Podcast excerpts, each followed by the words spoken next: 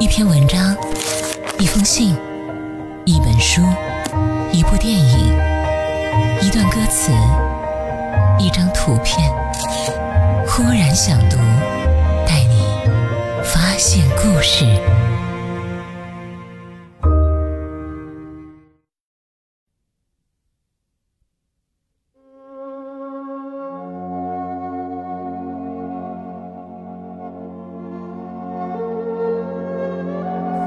一九七五年二三月间，一个平平常常的日子，细蒙蒙的雨丝夹着一星半点的雪花，正纷纷淋淋地向大地飘洒着。时令已快到惊蛰，雪当然再不会存留，往往还没等落地，就已经消失得无影无踪了。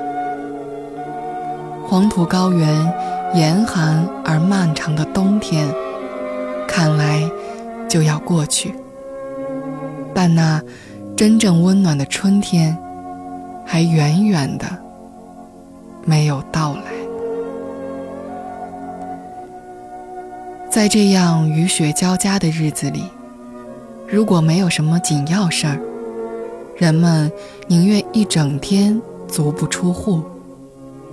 因此。县城的大街小巷倒也比平时少了许多嘈杂。街巷背阴的地方，冬天残留的积雪和冰溜子正在雨点的敲击下石化。石板街上到处都漫流着肮脏的污水，风依然是寒冷的。空荡荡的街道上。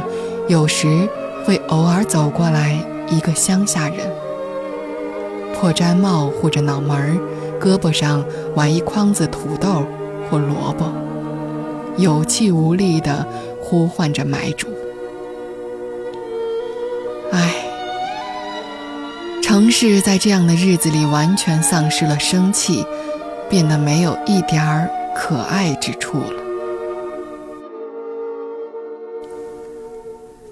只有在半山腰县立高中的大院坝里，此刻却自有一番热闹景象。午饭铃声刚刚响过，从一排排高低错落的石窑洞里就跑出来了一群一伙的男男女女。他们把碗筷敲得震天响，踏泥带水，叫叫嚷嚷地跑过院坝，向南面总务处那一排窑洞的墙根下蜂拥而去。偌大一个院子，霎时就被这纷乱的人群踩踏成了一片烂泥滩。与此同时，那些家在本城的走读生们也正三三两两涌出东面学校的大门。他们撑着雨伞，一路说说笑笑，通过一段早年间用横石片插起的长长的下坡路。不多时，便纷纷消失在城市的大街小巷中。在校园内的南墙根下，现在已经按班级排起了十几路纵队，各班的值日生正在忙碌地给众人分饭菜。每个人的饭菜都是昨天登记好并付了饭票的，因此程序并不复杂。现在值日生只是按饭表付给每个人预定的一份儿。菜分甲、乙、丙三等，甲菜以土豆、白菜、粉条为主，里面有些叫人嘴馋的大肉片儿，每份儿三毛钱。乙菜其他内容和甲菜一样，只是没有肉，每份儿一毛五分钱。丙菜可就差远了。清水煮白萝卜，似乎只是为了掩饰这过分的清淡，才在里面象征性的飘了几点辣子油花。不过这菜价倒也便宜，每份儿五分钱。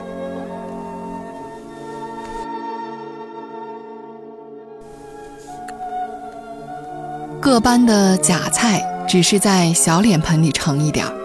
看来吃得起肉菜的学生没有几个。饼菜也用小脸盆盛一点儿，说明吃这种下等伙食的人也没有多少。只有乙菜各班都用烧瓷大脚盆盛着，海海漫漫的。显然，大部分人都吃这种既不奢侈也不寒酸的菜。主食也分三等：白面馍、玉米面膜、高粱面膜。白、黄、黑，颜色就表明了一种差别。学生们戏称欧洲、亚洲、非洲。从排队的这一片黑压压的人群看来，他们大部分都来自农村，脸上和身上或多或少都留有体力劳动的痕迹。除过个把人的衣装和他们的农民家长一样土气外，这些已被自己的父辈看作是先生的人，穿戴都还算体面。贫困山区的农民尽管眼下大都少吃缺穿。但孩子既然到大地方去念书，家长们就是咬着牙省吃俭用，也要给他们做几件儿见人衣裳。当然，这队伍里看来有个个把光景好的农家子弟，那穿戴已经和城里干部们的子弟没什么差别，而且胳膊腕上往往还撑一块明晃晃的手表。有些这样的洋人就站在大众之间，如同鹤立鸡群，毫不掩饰自己的优越感。他们排在非凡的假菜盆后面，虽然人数寥寥无几，却特别显眼儿。在整个荒凉而贫瘠的黄土高原，一个县的县立高中就算是本县的最高学府吧。也无论如何不可能给学生们盖一座餐厅，天好天坏，大家都是露天就餐。好在这些青年都来自山乡阁牢，谁没在野山野地里吃过饭呢？因此，大家也并不在乎这种事。通常天气好的时候，大家都各自和要好的同学蹲成一圈，说着笑着就把饭吃完了。今天可不行。所有打了饭菜的人都用草帽或胳膊肘护着碗，趔趔趄趄穿过烂泥塘般的院坝，跑回自己的宿舍去了。不大一会儿功夫，饭场上就稀稀落落的，没有几个人了。大部分班级的值日生也都先后走了。现在只有高一一班的值日生一个人留在空无人迹的饭场上。这是一位矮矮胖胖的女生，她面前的三个菜盆里已经没有了菜，馍筐里也只剩了四个焦黑的高粱面馍。看来这几个黑家伙不是值日生本人的，因为他自己手里拿着一个白面馍和一个玉米面馍，碗里也像是乙菜。他端着自己的饭菜，满脸不高兴地立在房檐下。显然是等待最后一个姗姗来迟者。这必定是一个穷小子，他不仅吃着最差的主食，而且连五分钱的饼菜也买不起一份儿啊！雨中的雪花陡然间增多了，远远近近愈加变得模模糊糊。城市寂静无声，隐约地听见很远的地方传来一声公鸡的啼鸣，给这灰蒙蒙的天地间平添了一丝睡梦般的阴郁。就在这时候，在空旷的院坝的北头，走过来一个瘦高个的青年人，他胳膊窝里夹着一只碗，缩着脖子在泥地里蹒跚而行。小伙子脸色黄瘦，而且两颊有点塌陷，显得鼻子像希腊人一样又高又直。脸上看来才刚刚褪掉少年的稚气，显然由于营养不良，还没有焕发出他这个年龄所特有的那种青春光彩。他撩开两条瘦长的腿，扑嗒扑嗒地踩着泥水走着。这也许就是那几个黑面膜的主人。看他那一身可怜的穿戴，想必也只能吃这种伙食。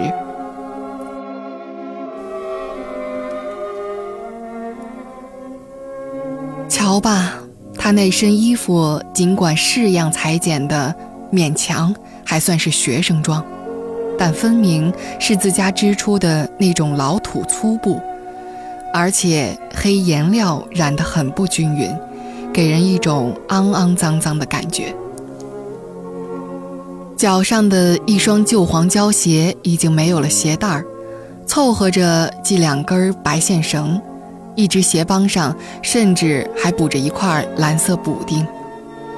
裤子显然是前两年缝的，人长不缩，现在已经短窄的掉在了半腿把上。幸亏袜腰高，否则就要露肉了。可是，除过他自己，谁又能知道？他那两只线袜子早已没有了后跟儿，只是由于鞋的遮掩，才使人觉得那袜子是完好无缺的。他径直向饭场走过来，现在可以断定，他就是来拿这几个黑面膜的。值日生在他未到魔框之前，就早已迫不及待地端着自己的饭离开了。他来到魔框前，先怔了一下，然后便弯腰拾了两个高粱面膜，筐里还剩两个，不知他为什么没有拿。他直起身子来，眼睛不由得朝三只空荡荡的菜盆里瞥了一眼。他瞧见以菜盆的底子上还有一点残汤剩水。房上的盐水滴答下来，盆底上的菜汤四处飞溅。他扭头瞧了瞧，雨雪迷蒙的大院坝里空无一人。他很快蹲下来，慌得如同偷窃一般，用勺子把盆底上混合着雨水的剩菜汤往自己的碗里舀。铁勺刮盆底的撕拉声，像炸弹的爆炸声一样。令人惊心，血涌上了他黄瘦的脸，一滴很大的盐水落在盆底，溅了他一脸菜汤。他闭住眼，紧接着就见两颗泪珠，慢慢的从脸颊上滚落了下来。唉，我们姑且就认为这是他眼中溅进了辣子汤吧。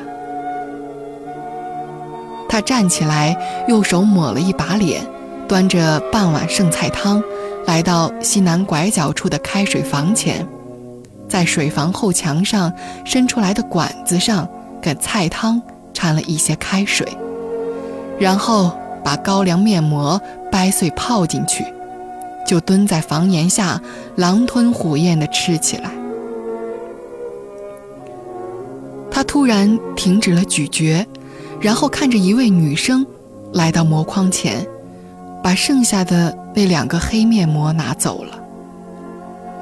是的，他也来了。他望着他离去穿破衣裳的背影，怔了好一会儿。这几乎成了一个惯例，自从开学以来，每次吃饭的时候，班上总是他两个最后来。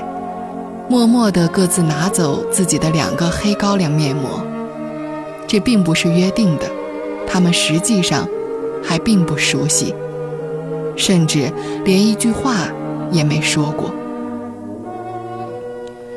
他们都是刚刚从各公社中学毕业后被推荐来县城上高中的，开学没有多少天。班上的大部分同学相互之间，除过和同村同校来的同学熟悉外，生人之间还没有什么交往。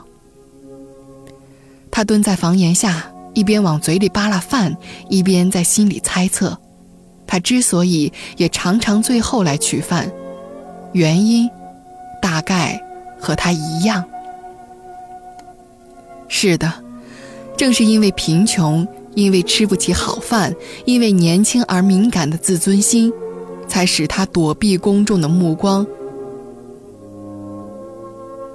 才使他们躲避公众的目光，来悄然地取走自己那两个不体面的黑家伙，以免遭受许多无言的耻笑。但他对他的一切毫无所知，因为班上一天点一次名。他现在只知道他的名字叫郝红梅。他大概也只知道他的名字叫孙少平吧。